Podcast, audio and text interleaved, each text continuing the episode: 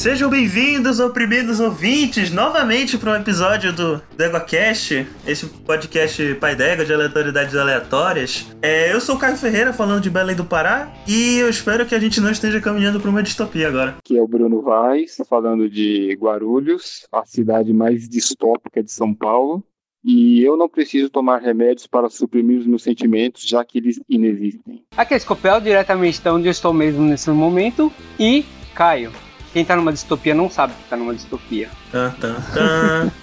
E eu sou o Daniel Gasparinho Gaspa, diretamente de São Paulo. E realmente, a gente não sabe que tá uma distopia, mas a distopia chama Brasil.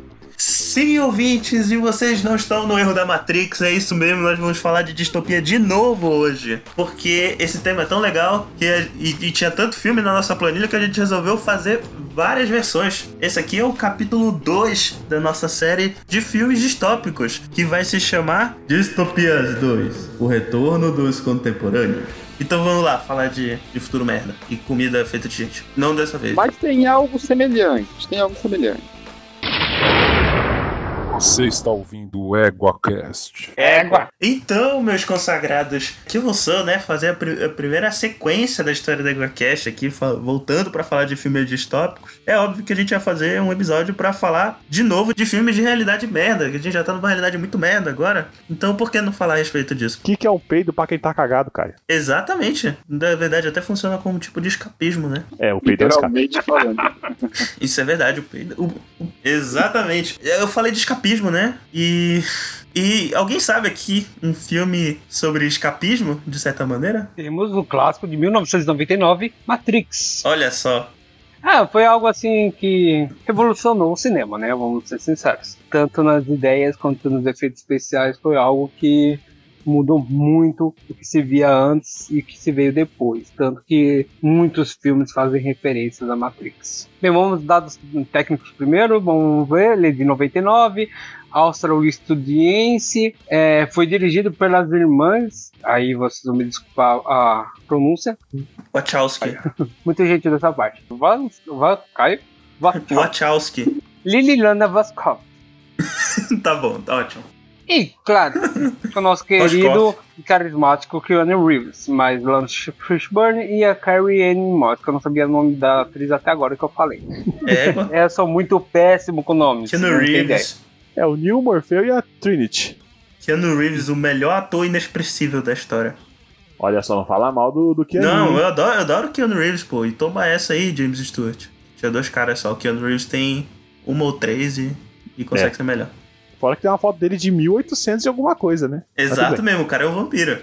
Seguindo, a história do filme é basicamente: vivemos no ano de 1999, tá tudo bom, tudo normal, até que o protagonista Neil, que é o apelido dele, óbvio, descobre que na verdade o futuro é muito diferente e é uma merda. Todo mundo vive dentro de umas bolhas servindo de bateria para um supercomputador. Basicamente é essa o plot da história. Esse é o resumo mais doido que eu já ouvi no Eu Matrix. adoro resumir filmes. Muito bem, vamos lá. Primeiro a gente tem a alegoria da caverna de Platão. Ah, o filme se baseia basicamente. A premissa do filme é essa: a gente está dentro de uma realidade simulada, a gente não sabe que está dentro de uma realidade simulada, até É o o simulacro. nome bonito, até você ser retirado de lá por de alguma forma que não é o normal. No caso do Neil, ele recebe o- a visita de Morpheus, que é o Lawrence Fishburne, e ele o leva de volta para de volta não, porque ele nunca nem soube que esteve, né? Mas ele lhe traz para a realidade de verdade, que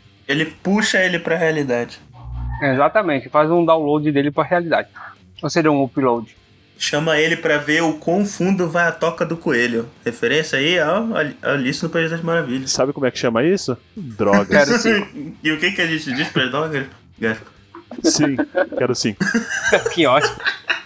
Ótimo pra criança. O filme, basicamente, esse é o enredo do filme, eles lutando contra. é, descobrindo a realidade que vivemos no simulacro e lutando contra a inteligência artificial que controla esse simulacro. Temos algumas coisas no filme, como o Bullet Time, que foi uma coisa muito foda. Na época ninguém tinha visto nada igual.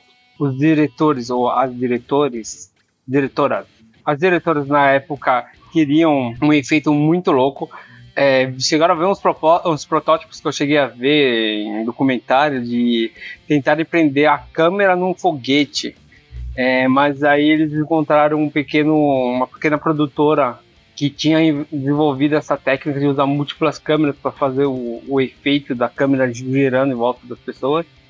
É, porque se vocês repararem, todas as cenas de Bullet Time do, do Matrix, elas são feitas com aquela cena tipo Michael Bay, que vai a câmera vai girando ao, ao redor do personagem. E isso é porque é justamente por causa disso que o Scopel falou, que tinha um sistema de câmeras que na verdade era tipo um U, que eu não lembro se era um círculo ou se era um U, um semicírculo. E aí, cada cada câmera tira uma foto. E o espaço entre, entre a foto de cada câmera era, muito, muito rápido, assim. Então, tipo, eram muitas fotos tiradas em, pouco tempo. Isso dava. ah, isso fazia ah, o efeito de câmera lenta, que era botar mais quadros do que a gente, por segundo do que a gente Sim, consegue e se perceber. você reparar, você não, quando a- as câmeras estão, entre aspas, né, filmando em volta do, do, do ator, você não vê a outra câmera, porque na verdade, toda vez que eles usam o efeito de bullet time, todo o cenário em volta tinha que ser é, é feito em computadores. Então, é, na verdade, era tudo fundo verde e eles tinham que re- é, pegar todo o cenário que eles estavam filmando no momento e reproduzir em computador. E Matrix serviu de referência para muita coisa que veio depois. Ele redefiniu o cinema de ação. Foi um divisor de águas, né? Exatamente, foi um divisor de águas. E basicamente foi isso. Foi um filme que realmente ganhou Oscars de melhor montagem, mixagem de som. Nem sabia que tinha mixagem de som, ó, e principalmente efeitos visuais. Foram mais uma tonelada de prêmios aqui, tá? Aliás, é, aliás algum- alguns easter eggs bem bacanas do filme incluem que na, na, na Matrix o, é, tem a fotografia ela tem um filtro verde, né? O, o filme é meio verde quando os personagens estão dentro da Matrix.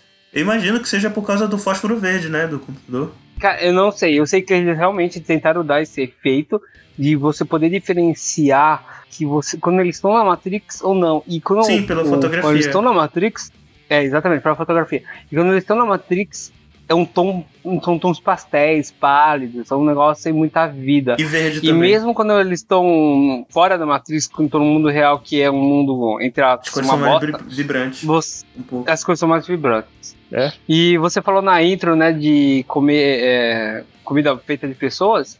Lembrando que na para as máquinas ficarem realimentando a, a- as pessoas que serviam de bateria, eles liquidificavam os cadáveres para realimentar as pessoas. Ou seja, o Olha Silent delícia. Green 2.0, hein?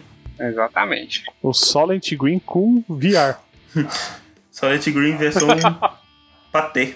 versão PlayStation. Até com nojento. Versão PlayStation. Versão Virtual Boy. O Scopel falou sobre a- como esse filme é um divisor de água. A cena do Bullet Time e tal, ela é copi- ela foi copiada, ela ainda é copiada em qualquer tipo de filme, de animação, sempre tem algum tipo de referência, né? Shrek, é o primeiro filme que veio na cabeça. Exatamente, da Fiona lutando com os caçadores. Então, então, realmente, É, do Sh- isso, isso. Snoop do Robin Hood. Isso, exatamente. Então, assim, é, é um filmaço. O Scopel ele focou mais no 1, mas tem a trilogia, né? Que o pessoal meio que torce o nariz pros outros dois. Mas no 2 tem o diálogo do arquiteto com o Neil, que é uma coisa. Que é muito bom. Nossa, é uma coisa fabulosa. Tipo, você se perde ali em minutos, você tenta voltar, você não consegue, é muito bom. E põe um conceito Realmente. muito interessante, inclusive, no universo do filme, de que o escolhido, na verdade, é, é tipo um. Não é um bug, né? É tipo um negócio que eles deixam acontecer de tempos em tempos. Que é Exatamente. bem comum, na verdade. no- a gente falou lá no, no Logan's Run, né? No último episódio. Tem esse mesmo E conceito. tem, e tem dois filmes que serão citados aqui que tem esse É conceito verdade, é também. verdade. Olha só. Mas você falou que foram três filmes, né? O negócio é que se o Neil tivesse um cachorro e o agente Smith tivesse matado esse cachorro, teria sido só um. Ou não, teriam sido quatro, como vão ser agora. ah, é que é diferente, né? É muita mais gente pra matar. É, exatamente. Aliás, o quem que ganha? John Wick versus Neil. John Wick. Acho que de- depende de se for dentro ou fora da Matrix, né? Boa, é. Dentro da Matrix. Eu acho que o John Wick ganha dentro da Matrix. Na real. Depende. Se tiver cachorro dentro da Matrix, o John Wick ganha. Se não, aí eu voto, meu voto é por Não, ele. não esqueça. Porque, ele- se for na vida real, Porque ele, ele ganha consegue de todo entrar mundo, dentro né? do corpo das pessoas. Isso aí é cheat. É, não, se, não esqueçamos que o Fred Krueger ele é poderoso só dentro dos sonhos, né? Então. Pois é. Fora ele é um bosta. Não, mas aí o Neil vai vir com o Kung Fu e o John Wick dá do- dor no peito ou na cabeça, pô. E um lápis. Mas ele desvia de bala, É. né? Ah, é verdade. Mas, Mas não de desvia um de bala, mas você vai desviar. É isso que eu ia falar. Não desvia do lápis. Peraí, peraí. Nós estamos falando de um, de um Keanu Reeves verso, é isso? Isso. É, é tipo aquele, aquele filme excelente do Jet Li, né? Do confronto final. Nossa senhora. Puta não merda. Fala isso. Já tô desânimo agora. Se tomar a pílula azul, fim da história. Vai acordar em sua cama e acreditar no que você quiser. Se tomar a pílula vermelha, fica no País das Maravilhas. E eu vou mostrar até onde vai a toca do coelho. Então, pessoal, é, é, nessa onda do Matrix aí, e tal, foi lançado em 2002 o filme Equilibrium. E esse filme ele é tão é, pretencioso que no lançamento dele, em alguns cartazes, né, dizia que ele era tudo aquilo que Matrix queria ser e não foi. Não que- tinha um Esqueça Matrix? E- e- não, isso, é esse, é esse mesmo. É o equilíbrio. Esse é o com o Batman? É, é com o Christian É o Bale. Batman E e, o com Boromir. Xambin. Exatamente. Também conhecido também como spoiler humano, né? Porque se ele aparece É, no é filme, verdade. você sabe o que vai acontecer. Então, enfim, Equilíbrio é um filme de 2002, né? Ele é elegido pelo diretor Kurt Wimmer. Esse diretor ele é muito conhecido. O único outro filme dele que eu, que eu tenho certeza que eu assisti, porque talvez ele tenha um- feito um outro, é o Ultravioleta. Não sei se vocês já Caraca, viram. hein? O filme que, me, que dá motion sickness nas pessoas. Exatamente, é um filme colorido, meio. É um filme que ele é muito bom e ele é muito ruim ao mesmo tempo. Mas enfim, voltando ao equilíbrio. É, ele é um filme que ele se passa em uma. em uma.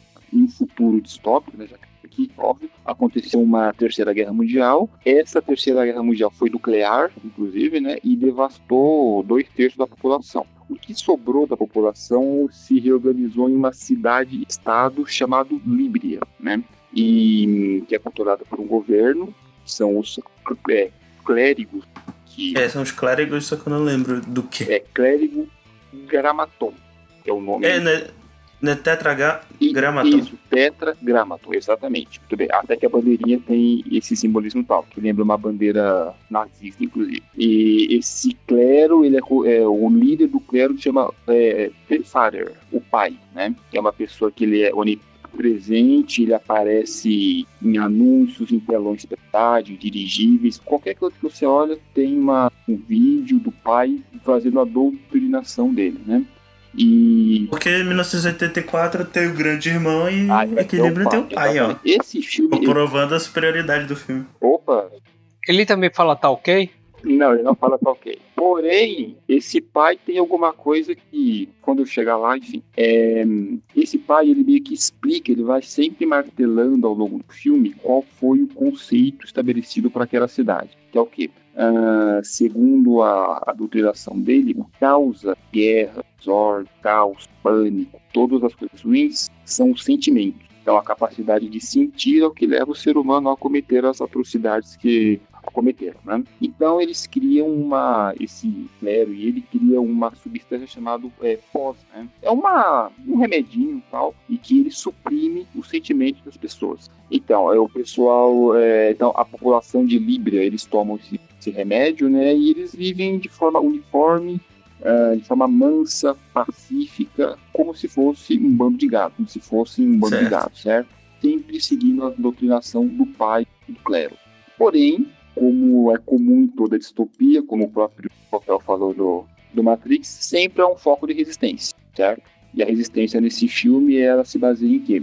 Eh, eles contrabandeiam, armazenam e guardam qualquer tipo de artefato que exprime Arte, principalmente, né? livro, isso, arte, quadros, pinturas, é, livros, música, desde um simples copo de vidro que tem alguns detalhes ali, até a Mona Lisa, original, que aparece no filme, inclusive. É, e essas pessoas que resistem a essa sociedade são chamadas de ofensores. E tem a resistência, que são os ofensores. Nesse meio aí existem os sacerdotes, que eles são como se fosse a polícia A de Gestapo deles, né? né, da... É pra fazer o paralelo com, com os nazistas. Isso, eles andam até de uma forma bem sóbria tal, até lembra. Então existem esses sacerdotes e os dois melhores são o Christian Bale, que ele faz parte do filme, né? Ele tá nesse filme. E o, O John Xambi, Preston, nome do personagem. John Preston, e o Xambi chama é, Partridge. É, Errol Partridge. Isso, Errol Partridge. Partridge, enfim, é um nome que impronunciável para a minha capacidade de falar. Mas enfim, eles estão ahn, na cola da resistência, eles vão, chegam em, em uma célula dessa resistência e o Christian Bale, né, ele é o sacerdote, ele é o melhor chega, ele do mundo, chega Sabe por quê? porta. Por quê? Porque ele é o mestre do Gankatá. Catar com arma. Exatamente. A E parada. tem uma outra a coisa. Melhor parada desse filme, inclusive. É, melhor assim, né? Mas enfim.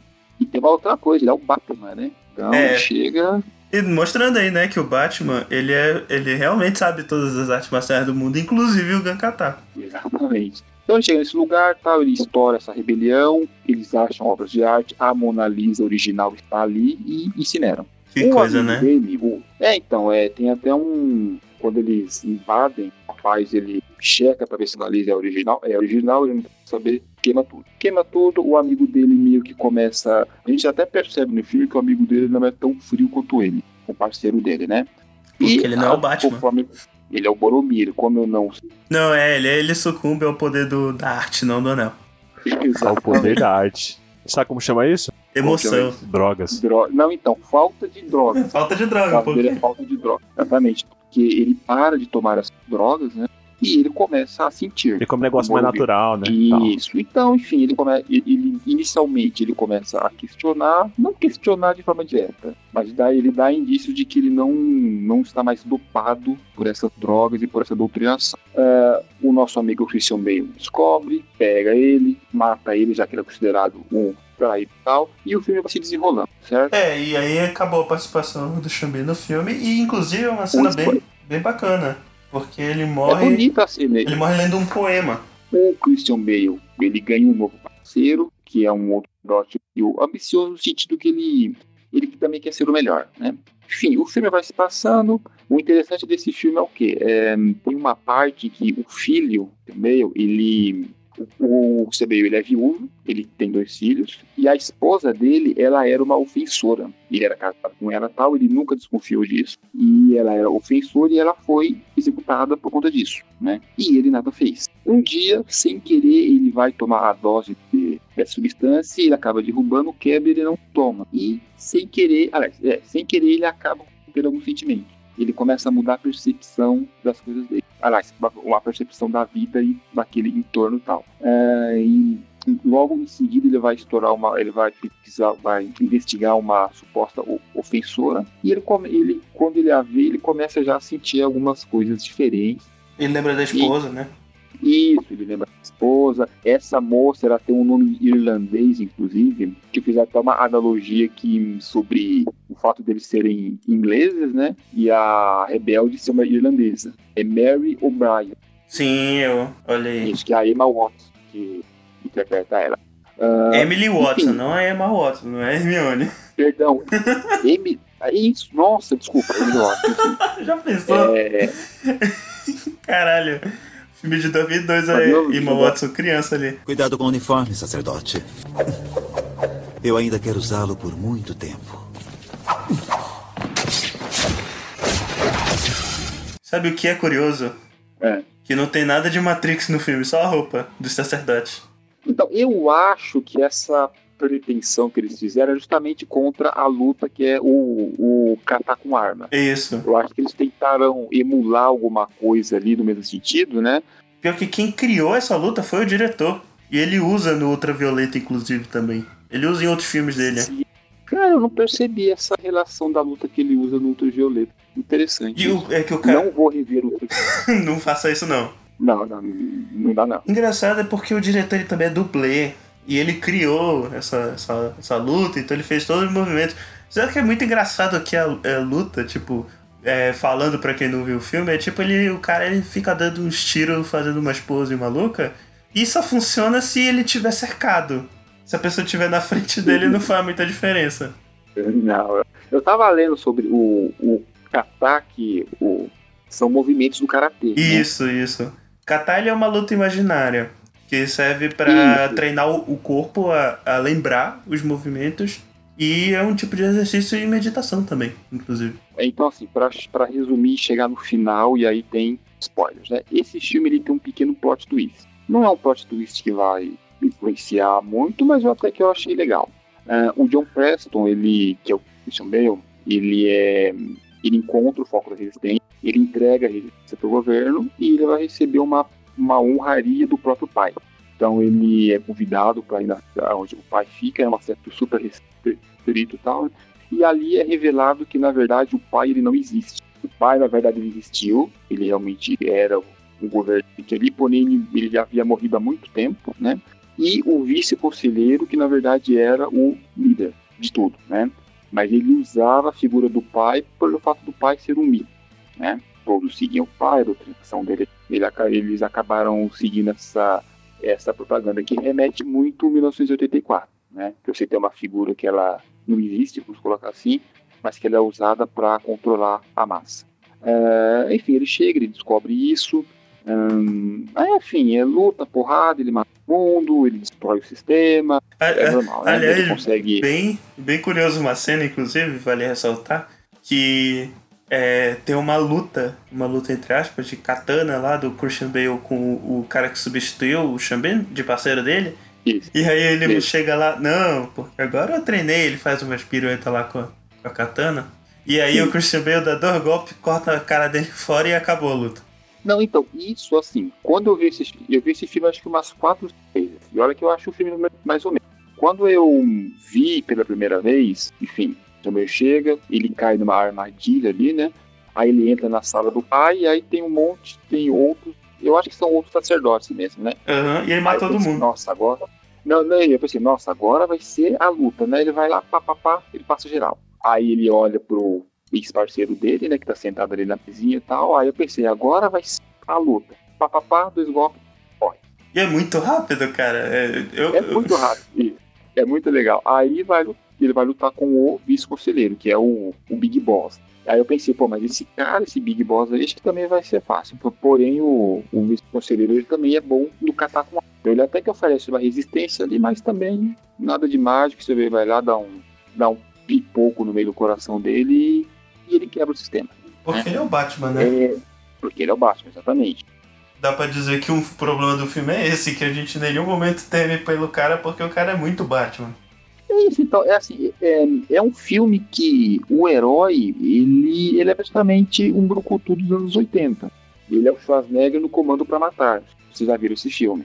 Uhum. Que, enfim, ninguém oferece resistência ele, vai lá, passa geral. Ele, ele fica fragilizado no filme com a questão do sentimento, né? Que ele era uma pessoa. Aliás, um plot twist, a menina que ia virar o. o, o- plot twist não, mas tipo. É, mas uma, uma quebra de expectativa. O, o par romântico dele no filme, ela morre. Ela é executada também, que nem, Ela, ela é executada. Isso. que nem a Ele esposa. até. Exatamente, isso, e é da mesma forma, ele até meio que relembra. Aí tem uma parte legal, legal não, entre aspas, que ele vai rever um vídeo em que a sentença da esposa dele é.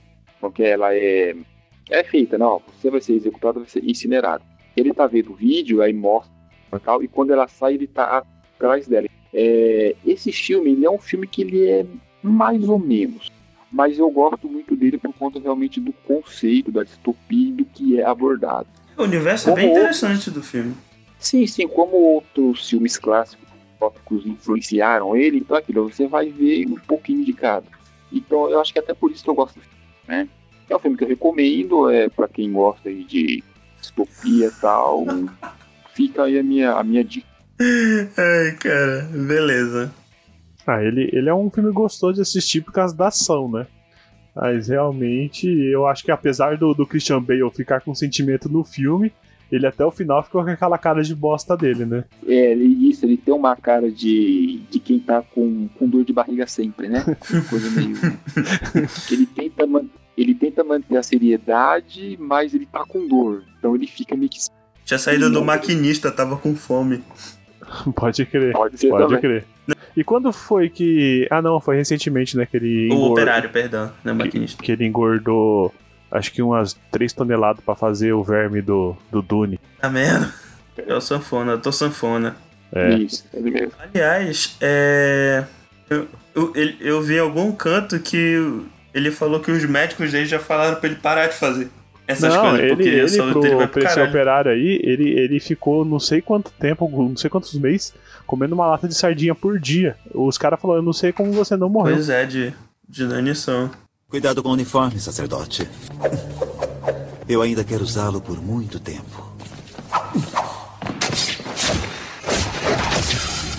Vamos lá, depois dessa palestra aí me senti um pouco intimidado, né? Mas vou tentar fazer aqui o meu melhor. Imagina. Bom, o- o- eu gostaria de trazer um filme aí que eu particularmente gosto muito, né? Que é o filme do Anonymous, né? É, que, que na verdade é, é o V de Vingança, né? Que é um cara aí que ele tá meio puto, né? Com, com o governo e o objetivo da vida dele é Anti-establishment, que se chama. é, acabar com a vida de uma mulher e cortar o cabelo dela pra ela conseguir explodir o Congresso e o Big Bang. É praticamente isso aí que rola no filme. Basicamente é isso. Eu não vi esse filme até hoje. Também não vi ainda. ah, Caio, por favor, Caio, sério? Cara, é sério, eu não vi o filme, nem li o quadrinho. Esse filme é muito bom, cara. Eu não duvido, só que eu não vi até hoje, eu sempre esqueço. Eu ia ver pra gravar. Toda vez que alguém me fala que o filme é muito bom, eu não assisto pra não me decepcionar. É, tem essa questão da expectativa. né? E tem o John Hurt, né? Isso eu sei. Ele não é tipo o grande irmão do filme. Isso, ele é o chanceler Sutler. É o grande É chanceler. uma referência, né, ao 1984, porque ele era o Winston do 1984. E aí ele virou o É. grande irmão desse filme. Sabe que ele era um candidato para ser o primeiro o chanceler da, do Reino Unido e ele era aquele candidato que tinha é, chances. Ele era uma terceira via nanica, né? Que ele era extremista e tal. E o partido dele era Olha Fogo só. Nórdico. Então, realmente o filme é muito bom, mas a- aí depois pegou essa modinha da- da- das mascarinhas, né? Todo mundo gosta de sair com essa mascarinha na É, do rua. Guy Fawkes.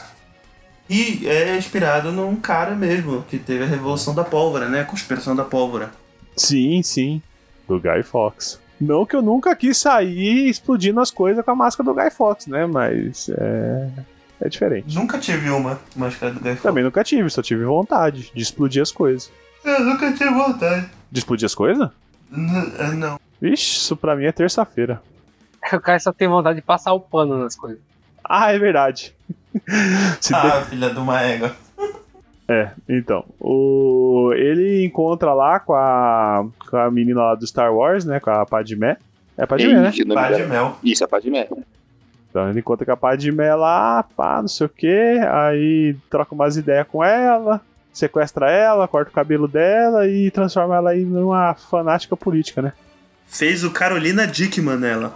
É verdade. Tô com até musiquinha. Se eu não me engano, no filme, ela, ela era uma funcionária do governo. Olha também. só. Olha, olha funcionária ó, pública. o padrão. Olha o padrão. Eu não sei se ela era funcionária do governo ou se ela era uma jornalista, mas eu sei que ela tinha um bom acesso com o governo, né? Sim. E o nosso amigo V, que é o, né, que é o V de vingança e tal, ele, ele precisa de alguém de dentro também para poder meio que fazer valer a, a, a rebelião dele. Então, por sorte, ela vai ser violentada e tal, ele acaba salvando ela. Caralho, e que horror. todo, Não, por sorte ele é, salva por ela. sorte, assim. Isso, Ah, ele tá. salva ela. Ela, ela tá ali e tal, ele salva, ele passa os caras e tal. O interessante é que, pelo menos no filme, tá? Eu não li os quadrinhos e tal. Que ele era, aparentemente, ele era hum, uma das minorias que o chanceler perseguia. Eram os, os, indesejáveis. né? Exatamente. E eles, eles usavam isso para testes biológicos. Coisa que eu não estou me lembrando agora, que o labora a, prisão laboratório a- a- onde ele está, ela explode e pega fogo. Porém, ele tem tanto remédio, tanta cara nele que ele sobrevive. Tá, então, o laboratório pega fogo, o, o V, ele Tão cheio de química. Isso tal, porém ele, ele é carbonizado, ele sobrevive, e aí ele vem com esse sentimento de vingança de querer quebrar todo aquele sistema que fez aquilo com ele. Ah, Olha é, uma, uma dúvida, aquele cabelo é, alisado dele é dele mesmo ou da, da roupa? Porque ele É foi um- carbonizado, É, né? uma, é meio com uma peruca, né? É, isso que eu tava pensando. É pra compor o É uma personagem. peruca mesmo, é uma peruca. É, porque Porque, ele é- enfim, ele é totalmente. Ele é tudo queimadão. Ele é o Deadpool. Bom, é, não, e é praticamente isso, né? Ele, ele leva a, a Padmé e Ba, é, é, acho que é Eve, né? Cisne Eve, negro. é, Cisne Negro, E ele meio que faz uma lavagem cerebral nela, né? Meio que deixa ela presa, faz uma, uma tortura psicológica, tortura, um pouco de tortura física também. E ela, ela meio que no filme é, ele, ele não é retratado assim como um herói, né? Até porque ela odeia ele, né? O filme inteiro ela, ela entende o que, que ela tá fazendo, ela entende que só ela vai, vai conseguir levar o plano para frente. Ela entende que ela precisa fazer aquilo, mas ela, ela meio que não gosta dele, né? Eu acho que só no finalzinho que ela fica com um pouco de, de dó quando ela vê o corpinho dele passando no trem, né? Com os explosivos. Mas eu acho que ela tem um bem um ranço dele aí o filme Não, cara, tô torturando ela, né? É. Mas sei lá, né? Eu não, acho que não rola aquele. aquele. Como é que é o nome daquela. Aquele, aquela síndrome lá do. Quando o cara é sequestrado? É. Acho que não rola uma síndrome de, de Estocolmo nela aí, porque ela fica bem puta, né? Não, ela não começa. Acho que não se apaixona, não começa a gostar assim do. do. do. Agente Smith. Fazendo a ponte aí com o Matrix. Hugo Weaving. Sim, olha só. Saiu da Matrix aí. Pra virar terrorista. Pra virar terrorista, olha só. Garanto que não vou lhe fazer mal. Quem é você? Quem? Quem é só a forma que deve ter um porquê, e o que eu sou é um homem de máscara. Isso eu já notei. É claro que já. Não questionei seus poderes de observação, apenas enfatizei o paradoxo de perguntar a um mascarado quem ele é. Ah, tá. Então, galera, todo mundo falando aí de, de, de futuros onde tem algum tipo de mastermind, né? Matrix, equilíbrio, V de vingança.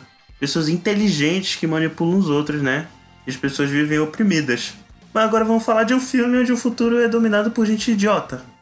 Que depois virou um documentário, né? Que é o Idiocracia. Ah, achei que você ia falar Brasil.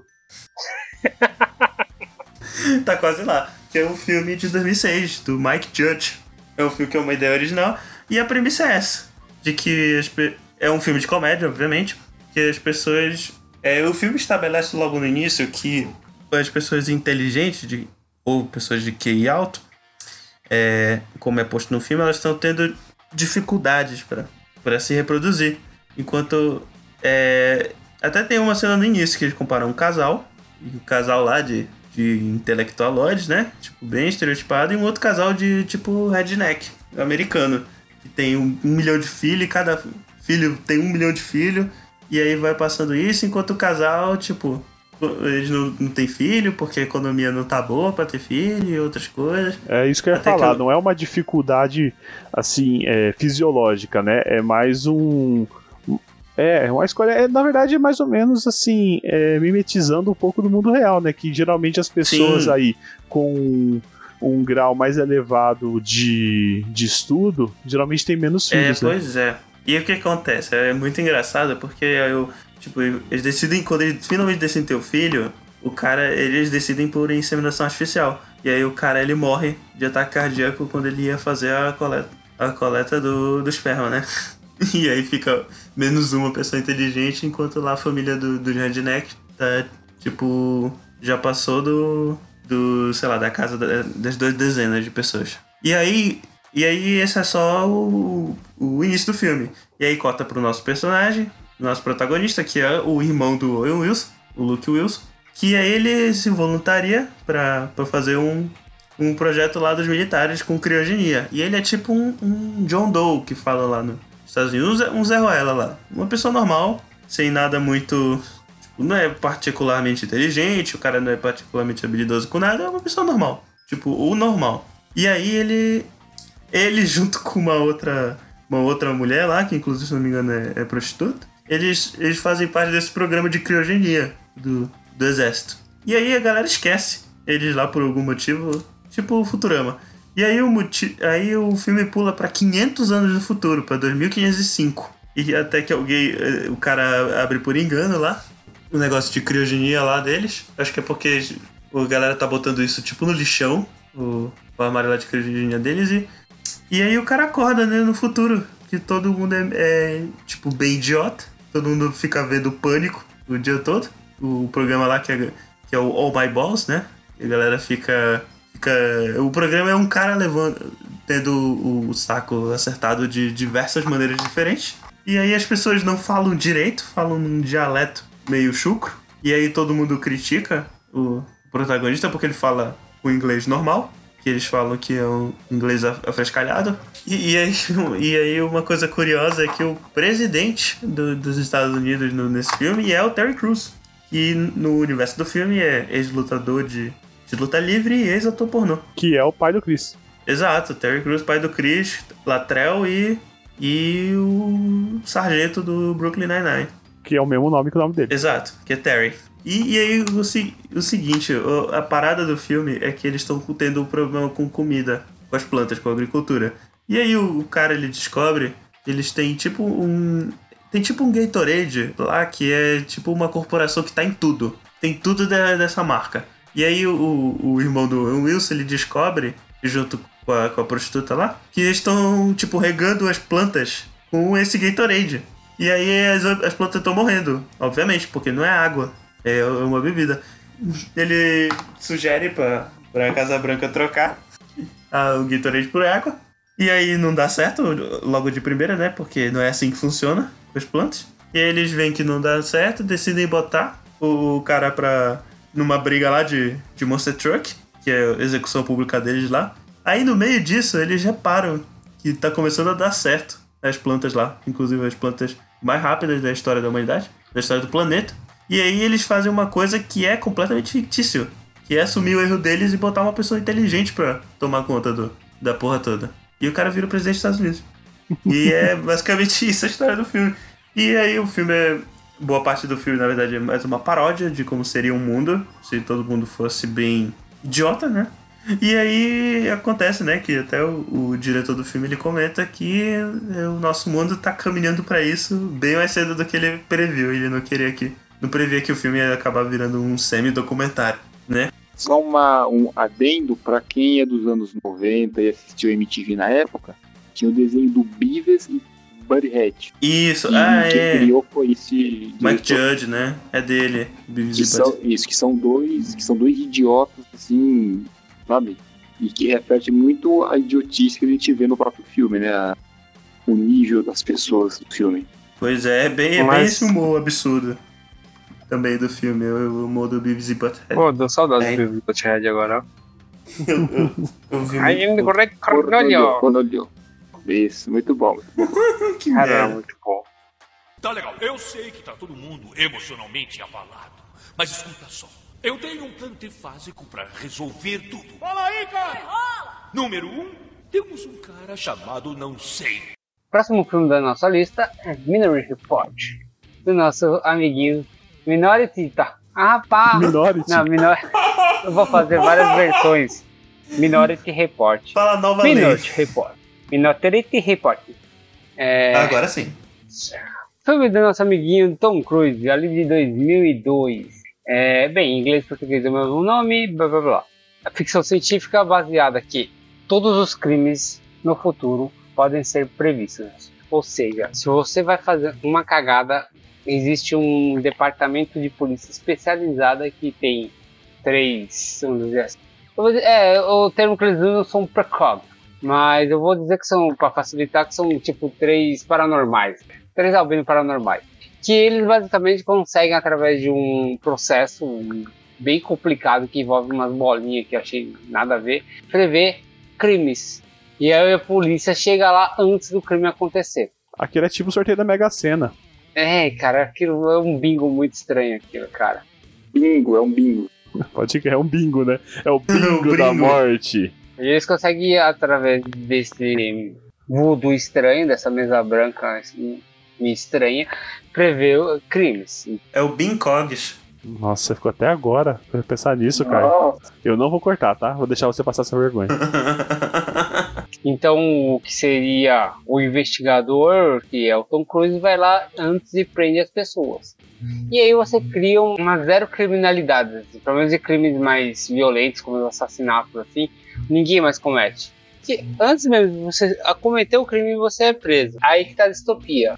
Eu achei o filme bem fraquinho, pra falar a verdade, porque ah, o ritmo é meio enrolado, acontece umas coisas nada a ver, sei lá.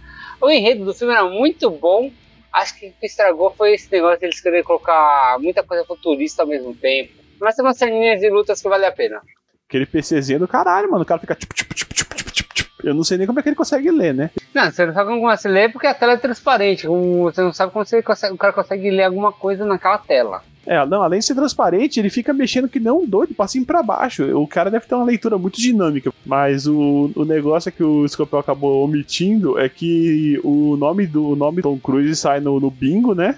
Aí ele fica correndo atrás aí pra. Porque eles, eles matam. Ele teoricamente mata alguém que é o chefe dele, eu acho. Não, alguém, uma pessoa que ele não conhece. É, é, isso. Não, não, é uma, é uma pessoa que supostamente ele é um pedófilo, estuprador e que supostamente sequestrou o filho Não, que dá spoiler. É. Não, tem que. Pô, a tem que gente já deu spoiler do resto?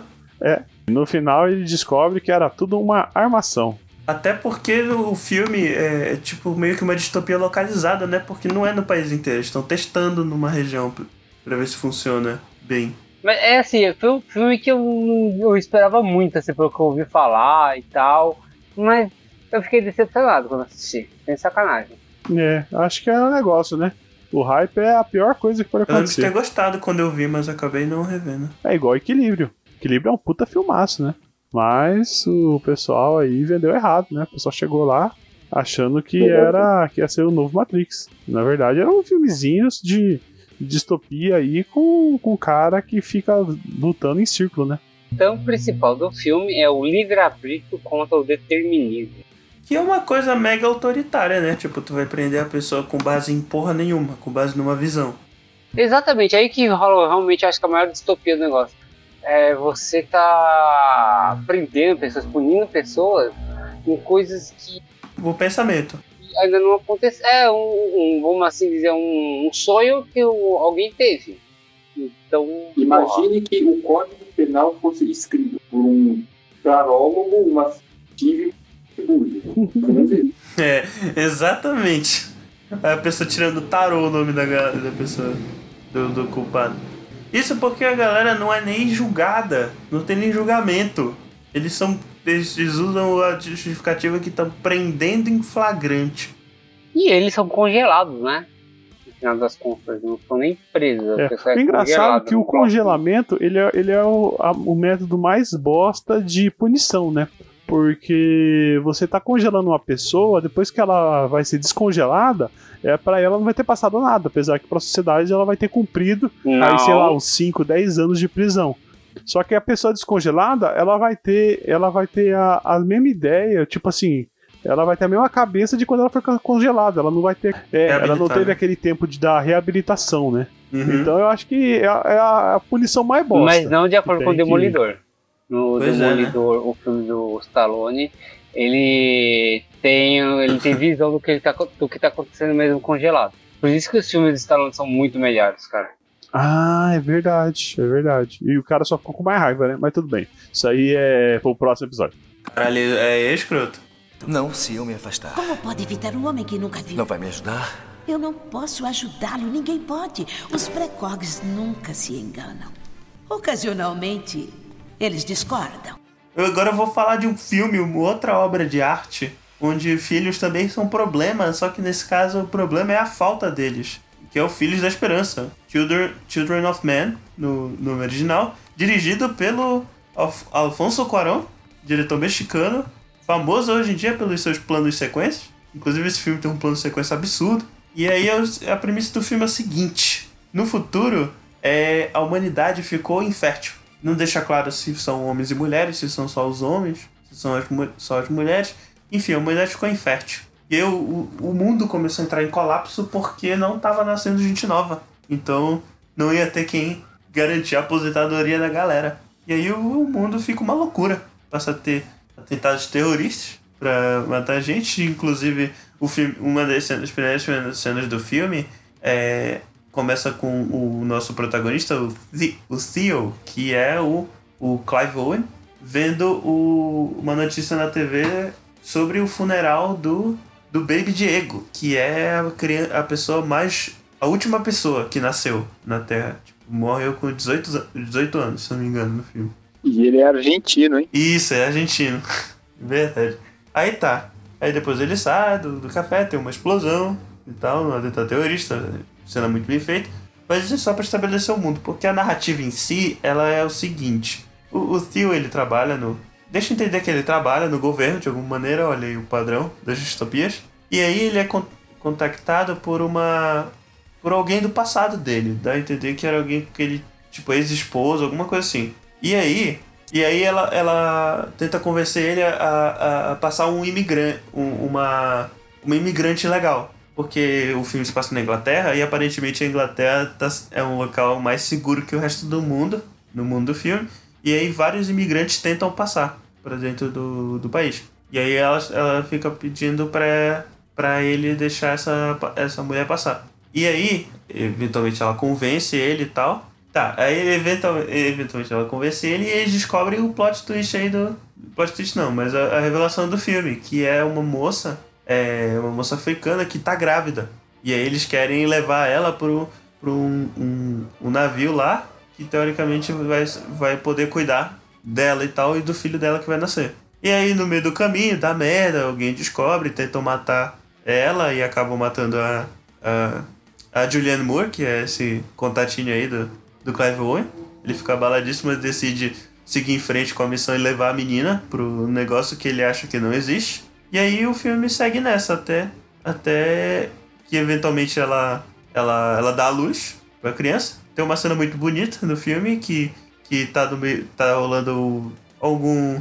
tá rolando tipo um conflito de guerra civil lá no meio e, e a galera descobre que a mulher tá grávida porque eles, eles escutam o choro do bebê. E é uma cena muito bonita. Porque todo mundo para de lutar, todo mundo para o que tá fazendo. Passa o tio e a menina com, com o bebê. Todo mundo olha. Alguns passam a mão assim no, no bebê. E depois que eles vão embora, eles continuam lutando. É tipo Natal na, na Primeira Guerra, né? É, é, é tipo isso. Exatamente isso. É, já que é spoiler, lá, no, lá pro final do filme, o Theo, que tinha sido ferido nesse meio do caminho, ele consegue pegar um barco junto com a menina pra levar pro navio. Aí eles chegam perto do navio, mas o, Fio, o Theo, ele, ele desmaia de perda de sangue, não deixa claro se ele morre ou não. E aí o filme termina com ele chegando no navio, não deixando claro se o navio era realmente esse projeto que, que ela achou que seria ou se é qualquer outra coisa. Aí o filme termina em aberto, mas dado o tom do final do filme, provavelmente é, é o navio mesmo que eles queriam buscar. E aí a distopia do filme é basicamente que as pessoas ficaram férteis e o mundo ficou doido por conta disso. Tipo, a pessoa, as pessoas ficam inférteis, então vamos se matar pra acabar mais É, rápido, né? porque, tipo, não vai nascer, não vai ter quem, sustentar a aposentadoria da galera, então todo mundo fica meio doido. Inclusive o Michael Caine tá nesse filme. Olha E- só, bom olha só. Ia, o pessoal ia fazer uma reforma da Previdência, aí acabou que deu uma revolta e guerra, né, velho? Exatamente.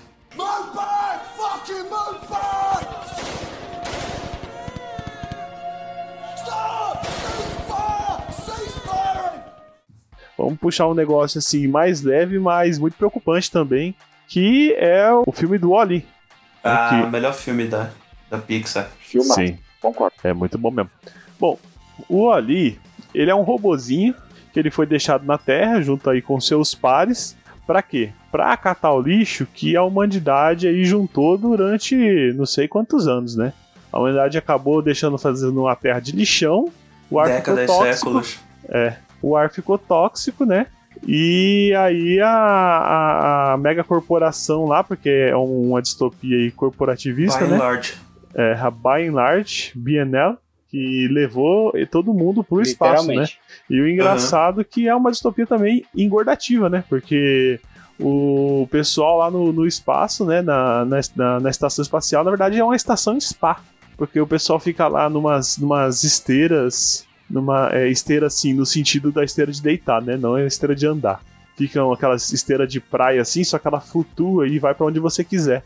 E os robozinhos funcionam de garçom aí, trazendo sempre o milkshake tamanho família, né? Pro, pro pessoal ficar É, tomando. e, e, e, e- e as pessoas, com o passar do, do tempo, tendo que não se exercitando e vivendo, e nascendo e vivendo em gravidade zero, eles foram foi mudando a constituição do corpo deles. Então eles não são só gordos, eles, tipo. É, o corpo deles mudou ao ponto de que eles não conseguem sustentar o próprio peso com facilidade. Sim. É aquele esquema também, né? Que eles nasceram num, num, num ambiente de, de baixa gravidade. Então. É, e uma coisa que vocês repararem bem é que na nave não tem nenhuma plantação. Então, do que, que são feitos esses milkshakes? Solid Green. Caraca, eu não tinha parado pra pensar nisso. Milkshake de Wallis, people! Então, Vai ver é artificial, sabor artificial de morango. ah, é, deve ser. Deve ser. Eles devem ter vários daqueles saquinhos, manja, que faz milkshake. Tangue de morango. Herbalife. Bom, Posso comentar uma ceninha bem boba do filme que eu achei genial? Sim. Tem uma parte, assim, é, todos os gordinhos eles usam vermelho, né? Aham. Aí tem uma parte que eles, é, o pessoal fala azul tá na moda, ou enfim. Aí a roupa fica automaticamente azul. É. Então assim, o azul tá na moda, o azul é o novo vermelho. Achei muito boa essa É, doutrinação aí da galera. pô. Sim, sim. É porque o Oli ele é um filme mais leve, então ele, ele puxa esses elementos todos de distopia e tal, só que é bem levinho, tipo, fica meio ali no, no subtexto do filme, mas, mas no, o, o foco do filme é a historinha de amor do, É verdade. do Oli com a Iva. Sim.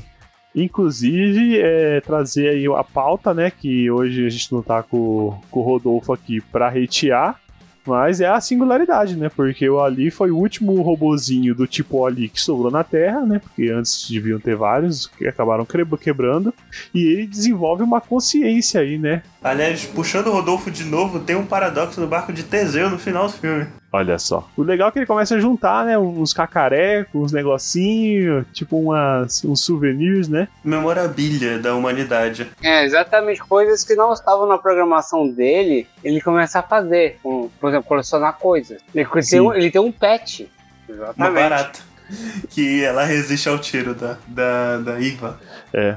E o engraçado também é que ele tem um. Eu não sei se alguém reparou nisso, mas ele tem um, um design bem copiado do Johnny Five, né? Saudoso Johnny Five. É verdade. É idêntico, né? O design dele é, é muito bom. É igualzinho o Johnny Five, só que é tipo um Johnny Five pequenininho e mais fofinho. É, mais expressivo. Como é que eles fazem um robô ser tão expressivo, cara? É porque é desenho. Os robôs de verdade, eles na verdade, eles só adquirem singularidade pra matar o humano. Mas tudo bem. Não, no, É. e o Oli também. Então, e no final ele consegue levar uma planta, né? Que era o objetivo dele, pra ver se ele conseguia crescer alguma coisa na Ele- Terra. não, pra- ele acha uma planta. Ele É, acha, então. o, o Oli É. acha uma planta, aí a Iva vai procurar. Tipo, missão de rotina. A Iva, né? Iva Iva! Encontra a plantinha e começa aí o procedimento, né, de, de retorno aí da humanidade para a Terra, né? Que na verdade é. o procedimento de extinção da humanidade, né? É o protocolo do robô. É o protocolo de extinção, né? Praticamente. Porque aqueles gordos lá, mano, eles nunca vão conseguir se dar bem sem o milkshake. Acabou, acabou. Pô, acabou a não humanidade. sustentam nem o peso deles. Acabou a humanidade. Eles, no final, eles tentam pisar lá, mano, eles tentam andar em microgravidade e não consegue. Em microgravidade. Imagina aquele na hora que essa porra dessa nave descer. Acabou. Não, pô, mas aparece eles, pô. Eles conseguem, nos créditos mostra, eles conseguem plantar tudinho e tal. Isso aí, isso Quando aí, você sabe o que, é, né? Isso aí é o sonho do, do Oli. Aquela parte ali, ó, tá a nave, tá as caveirinhas e ele tá meio que fazendo uma imagem holográfica, assim, do, do pessoal plantando. Porque acabou, mano. Ah, então inteligência artificial é capaz de sonhar. Não, não estraga o final do filme, porra. Não estraga É? o final do filme, Então. não deixa o Rodolfo puto. Sim, é capaz de so- sonhar, sim. O robô é capaz de sonhar. Eu acredito nisso. Aliás, é, só, só pra terminar bem, esse filme é maravilhoso. Recomendo todo mundo ver, o melhor filme da Pixar. Apesar do final ter um final triste, mas é um filme muito bom mesmo. Não é, final, não é final É triste, final não, triste, mas sim. tu chora vendo o filme também. Você chora porque a humani- a humanidade é extinta. Ignora o Gaspar, veja o filme. Não, veja o Veja filme, com mas saiba o filho, disso. com a filha. Explique pro seu filho que um dia a humanidade vai parar de existir. e a culpa é do Tá milkshake. Wally. Wally. Eva. Eva. Eva. Eva. Vamos lá, pessoal. Tem um filme então que eu vou trazer agora que pra mim é um dos melhores, que é O Expresso do Amanhã. Ele é um filme de 2013. Ele é dirigido pelo é Bo Joon-ho. Eu não sei como se pronuncia, tá? Bom Joon-ho. Bong Joon-ho, isso. Que ele é um diretor oscarizado aí de O Parasita, né? Ah, então ele dirigiu esse filme, ele é de, de 2013. Ele é baseado em um quadrinho francês de Jean-Marc, eu acho que é Roquette ou Rocher Roxette. sei pronunciar também. É um nome aleatório. É um quadrinho da década de 80. Quer dizer, é um quadrinho antigo. Perfura quadrinho- neve, né? Isso, é o Perfura Neve o, o título, né, original do quadrinho. História rápida do filme. Ahn, o mundo ele está sofrendo muito com as questões do, questões do aquecimento global, né? Enfim, falta de na lavoura, para as plantações da humanidade em geral.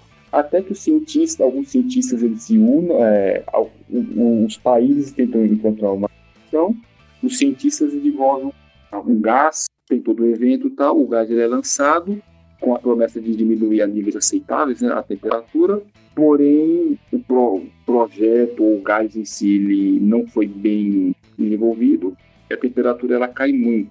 Ela cai de uma forma tão intensa tal que, que o planeta ele entra em uma nova era do gelo. E o que sobrou da humanidade, eles são alocados em um trem. Esse trem ele tem mil e um vagões. Depois é contada a história desse trem e tal e todo mundo é alocado ali. Ele é desenvolvido para ele, ele dar a volta em, em, todos os continentes e ele dá uma volta completa durante um ano. Esse trem foi desenvolvido pelo senhor Wilford, ele é dono das Wilford, né? Quando ele começou a projetar esse trem, o mundo ele ainda não estava, ele já estava sofrendo com os impactos, mas não estava tão intenso. Assim. E, e ele queria fazer esse trem para ser um, uma atração turística. Então as pessoas recebiam comprar ingressos e circular o mundo durante o ano dentro do trem.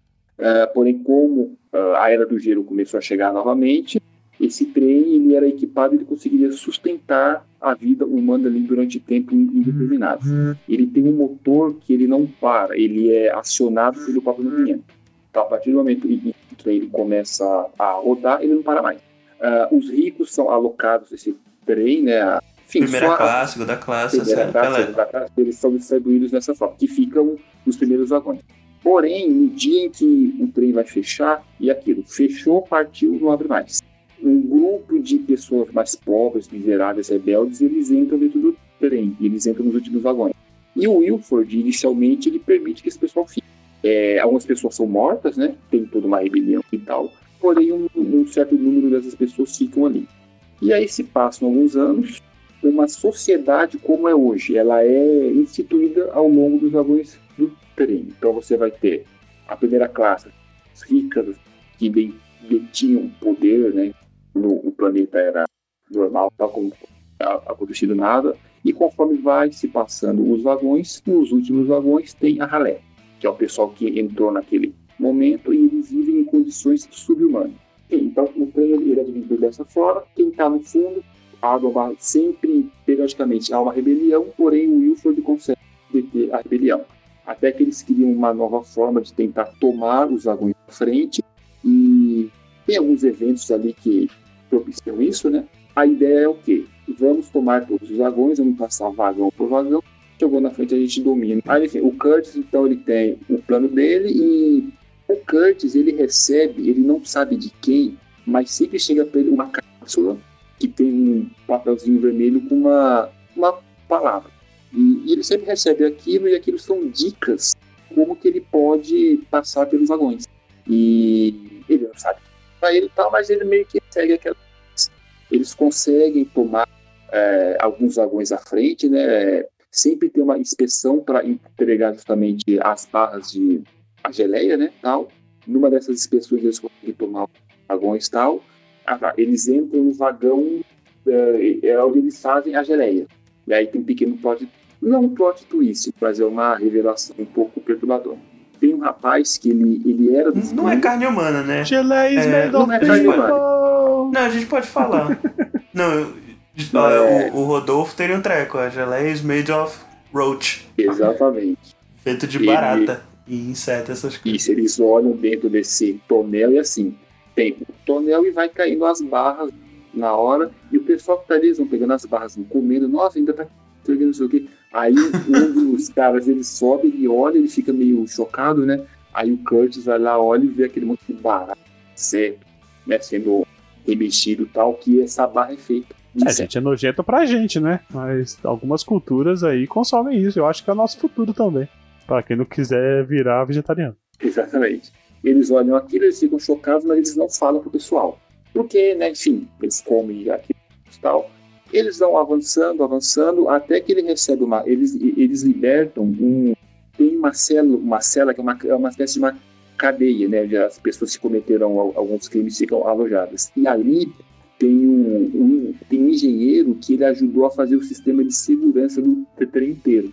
Ele produziu como, enfim, todo o sistema de segurança, inclusive das portas, como que abre e fecha as portas dos vagões. Então, é, ele liberta esse rapaz e fala, olha, você tem que me ajudar a liberar as portas. Ele liberta E- a filha dele junto, né? E aí que ele passa pelo vagão que tem, a- tem uma estufa, e aí ele vê o pessoal comendo tomate, é, colhendo tomate, orando. E conforme ele vai passando, ele vai ficando abismado. Que ele vê que os vagões da frente tem espaço. Então, conforme ele vai passando, com mais raiva ele vai ficando. E ele chega no vagão escola. E é no vagão escola que essa questão da divinização do Wilford, isso fica bem e- evidente. E tem uma professora, ela fala, e ela mostra o vídeo do Wilford. E ali também mostra toda a história dele. Aliás, achei essa cena bem perturbadora até. Ela é, é assim, é, é uma doutrinação pesada, né? E crianças É. falando umas coisas es- es- es- escrotas, tipo, ah, se a gente sai pra fora, a gente morre, mas tipo, de uma maneira meio. Isso, suavizada, bem bruta mesmo. Isso, eles contam a história da revolta do Sete, que foram sete pessoas é, dos vagões da frente que tentaram fugir. Eles Inclusive, eles passam pelos cadáveres dos sete. A, a- a professora anuncia, tipo, Ê, pessoal, ei, Agora, agora, agora, criancinha, isso. agora, agora a gente vai ver. Aí eles passam apontando os cadáveres das sete pessoas que saíram do. Isso, eles fizeram uma revolta, eles saíram e tipo, não duraram nem cinco minutos fora. E aí nessa, é nessa parte tem uma. também tem um embate ali. Essa professora, ela é a típica professora de escolinha. Ela é loirinha, cabelo enroladinho, ela, ela tá gestante, ela é toda singela tal. Aí do nada ela tira uma metralhadora e começa todo mundo que tá ali. Aí tiroteio, tiroteio, o Curtis Não, é outro cara que mata ela, mas enfim, conseguem matar ela. e ele fica com muita raiva porque nesse momento os agentes do Ilford estão no final do, é, nos finais dos vagões né, e eles matam o, o Gillian, o Gillian e mostram Isso. pra ele. E aí ele fica tão indignado que ele vai lá e de troco ele mata a Mason. Ele dá um tiro né? E aí ele vai prosseguindo pelos vagões. E é aquilo. Ele chega nos vagões da primeira classe. Tem, tem um confronto aqui e ali no meio, né? Isso, uma luta ali e tal, aí ele vê o pessoal, tem dentista, tem manicure, tem pedicure, tem chiques, tem bares, tem um pessoal com umas roupas bem extravagantes e tal, mas todo mundo criado no leite com pera e, e Nutella ali. E o Maltino. Isso, luxo e tal. E ele chega no vagão balado, no vagão, né? Enfim, é vagão balado, só tem os jovens viciados, droga lá. E depois desse vagão tem um vagão e tem um vagão onde ficou o Wilson. E conforme ele vai passando, algumas pessoas que vão acompanhando ele vão morrendo. No final, chega ele, o, o engenheiro coreano e a filha dele. Chegam eles do, é, vagões balados e tal. Aí esse engenheiro ele consegue abrir a porta onde está o, o vagão Wilford, né? ele entra, tá o Wilford lá, que é Na verdade, ele não consegue abrir a porta. Tem um confronto que ele, ele fala com o, o, o Curtis, ele não quer abrir a porta, aí o Curtis conta a história dele sobre como é que foi no início da, do, de quando eles entraram do vagão, que na verdade o cara deixou entrar, mas deixou eles sem comida por um mês, aí tiveram que canibalizar as pessoas. Por isso que muitas pessoas não têm um braço e uma perna, porque eles tiveram É. que lutar para as outras pessoas comerem.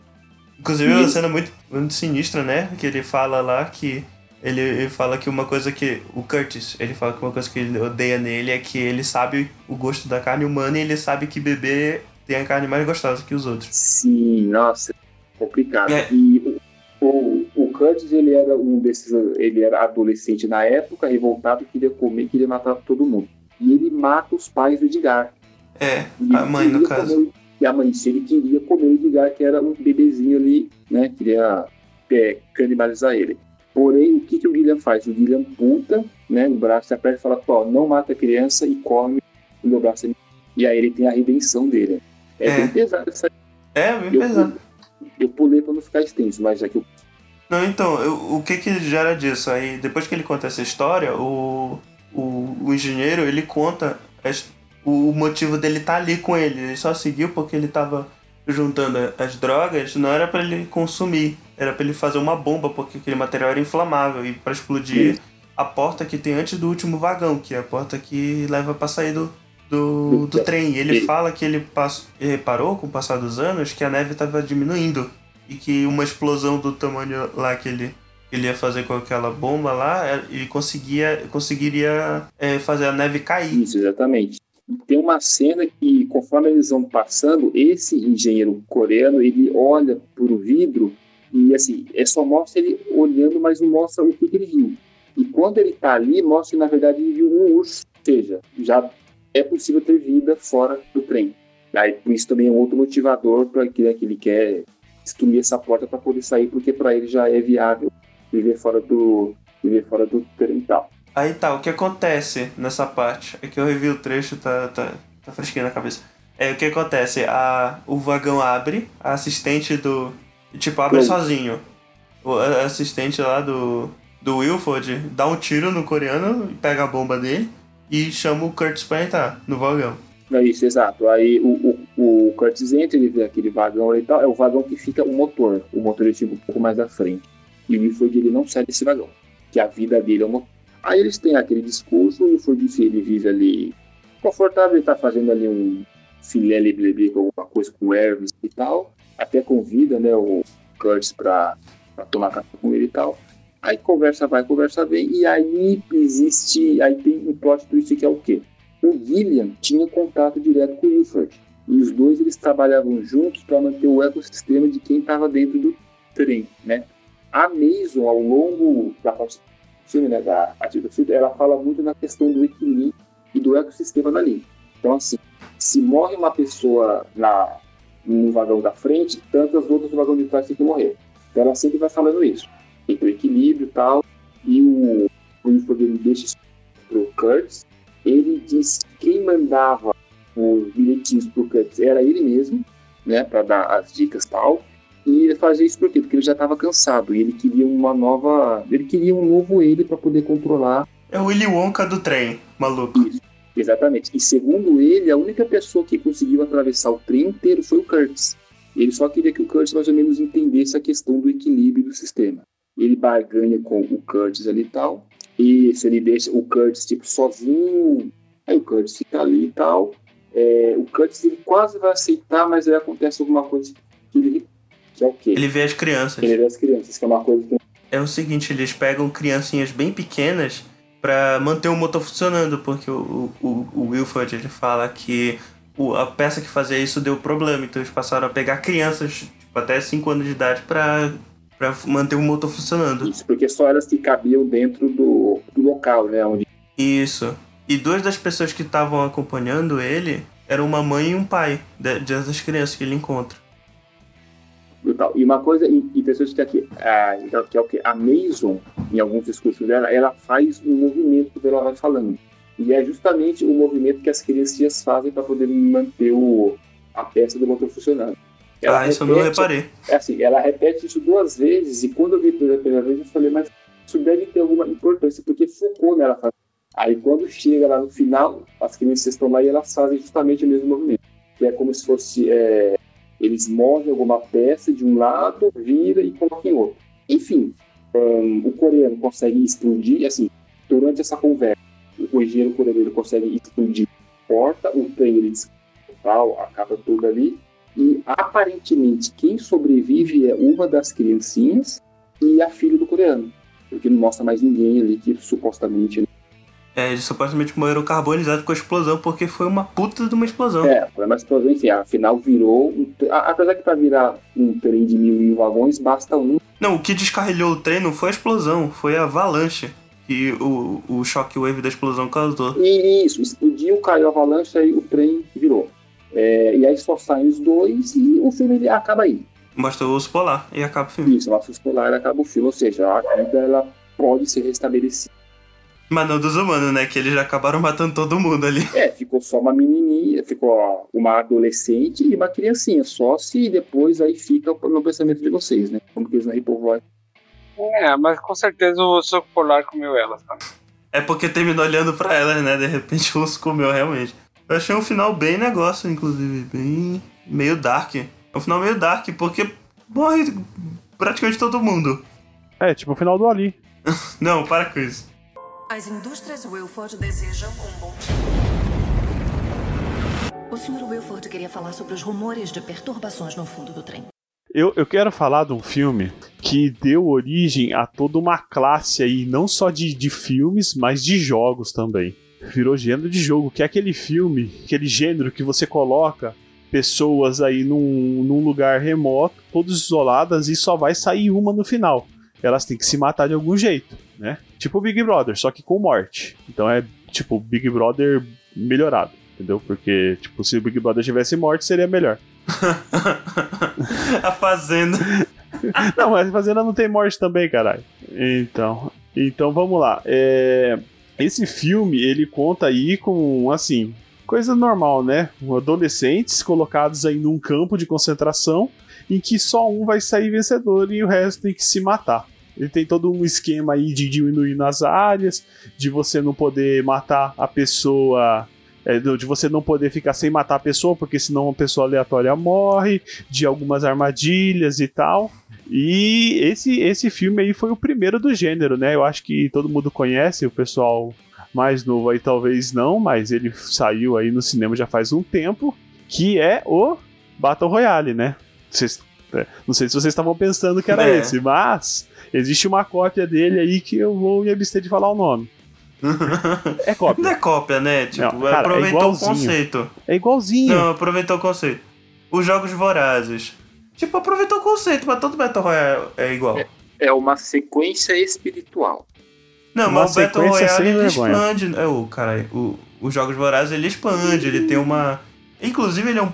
Ele, é, ele expande o conceito de distopia, de ter um universo lá e tal, que os Estados Ok, Unidos foi ok, dividido ok, em estados, dessa- distritos. Inclusive, eu vou falar. Antes de tu voltar pro Battle Royale, eu puxo rapidão só os Jogos Vorazes pra falar que o primeiro filme, ele tem pouco Battle Royale.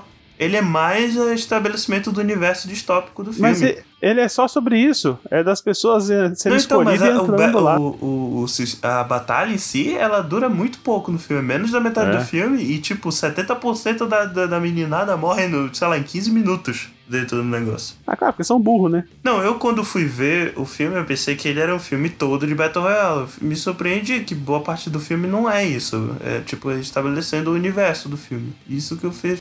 Então, o, o Battle Royale, ele não se passa nos Estados Unidos, né? Ele se passa no Japão. O Battle Royale. É, Battle Royale. O Aero. E. Sei lá, é Tintoaku Yawakoku, sei lá como é é o nome desse negócio aí. Que a Gogo É. Yubari lá do Kill Bill é, é- Falam que é a mesma personagem do filme. É, o que aconteceu? É, houve uma, re- uma reforma. É, uma, Da Previdência? É, uma reforma da Previdência no Japão. E ela sofreu uma, uma repressão. E depois da, da. Houve uma revolta, né? E houve uma repressão da, das Forças Armadas. Aí virou tipo um. Um estado ditatorial, né? E o que acontece? É, De, Distopia que chama, né? Sim. É o nome do Sim. episódio. e de a cada ano, eles pegam 42 alunos de uma sala do, do nono ano, colocam num, num busão e levam num AE. Num busão não, deve ir. Colocam no busão. É, num busão. E levam, É verdade, é no busão. e mesmo. levam pra uma ilha. Me diz que tem uma ponte, por favor. É, às vezes ele pode estar na balsa, O né? busão voa. É. É, é. O- o- Pega a o balsa. Do, do coisa voa, o do. Daquele joguinho lá. Como é que é o nome? Fortnite. No Fortnite o busão voa. Aí, essas pessoas elas têm que se matar, né? E tem todo esse esqueminha aí e tal que o. que o. o Jogos Vorazes copiou, né? Então, mas o esquema. É porque o Battle Royale eu tenho a impressão que ele é só isso. Eu não vi o filme, é só a impressão que eu tenho. Que ele. O filme é isso. Aí, ó. Eu não vi o filme, eu não li o livro, eu não sei nada sobre, mas eu tenho uma forte impressão. Então me fala, o filme é sobre o quê? O filme é sobre o quê? O filme é sobre a opressão que alunos do nono ano estão sofrendo, porque eles acham que, eles, eh, que tudo isso é uma pesquisa militar. Mas na verdade Uhum. é uma forma de controle populacional para quê? Para as pessoas ficarem com medo. Porque sempre a pior sala do Japão é levada para essa ilha para se matarem. Entendeu? Então isso aí é meio que uma, um jeito do governo tomar o controle das pessoas. Tanto que, assim, já pulando pro final, o, quando a- tem que tem um protagonista e, e- e- e, são três pro- protagonistas, né? E o antagonista, que são os quatro que sobram no final. E no final eles meio que conseguem vencer o antagonista e simulam a morte de, das duas protagonistas. E na hora que o cara entra no barco pra ir embora, eles, eles atacam o rapaz que sobrou mata o, o cara que tava organizando o evento com um lápis. E, Olha aí, John Wick. é, aí a inspiração do John Wick. Aí o, os, as, as outras duas que estavam lá por fora já chegam matando todo mundo, entendeu? Olha e aí. Viram, Isso que dá é, treinar as pessoas pra se Sim. matar. E viram fugitivos do governo, assim, e acaba esse, esse filme excelente aí, dessa maneira terrível. Mas não tem revolução, não tem é, mártir. Não tem, cara, sabe por quê? Você sabe por quê? Não tem? Porque não é uma porra de um filme de criança, velho. Não, é, não, cara, pô, o Jogos não é um filme é- pra é adolescente. infanto-juvenil. um filme pra adolescente. Ah, olha só, ela vai, ela sozinha vai mudar o mundo. Vai porra, velho. Porque jovem não muda o mundo, mano. Jovem é só pra cagar o mundo. Caralho, olha a amargura da pessoa, puta merda. é uma boa, ok, Boomer. Bem, assim como, assim como o Caio, eu nunca assisti Battle Royale e nem jogos vorazes. Eu acho que o Battle Royale vale a pena pelo gore mal feito, entendeu?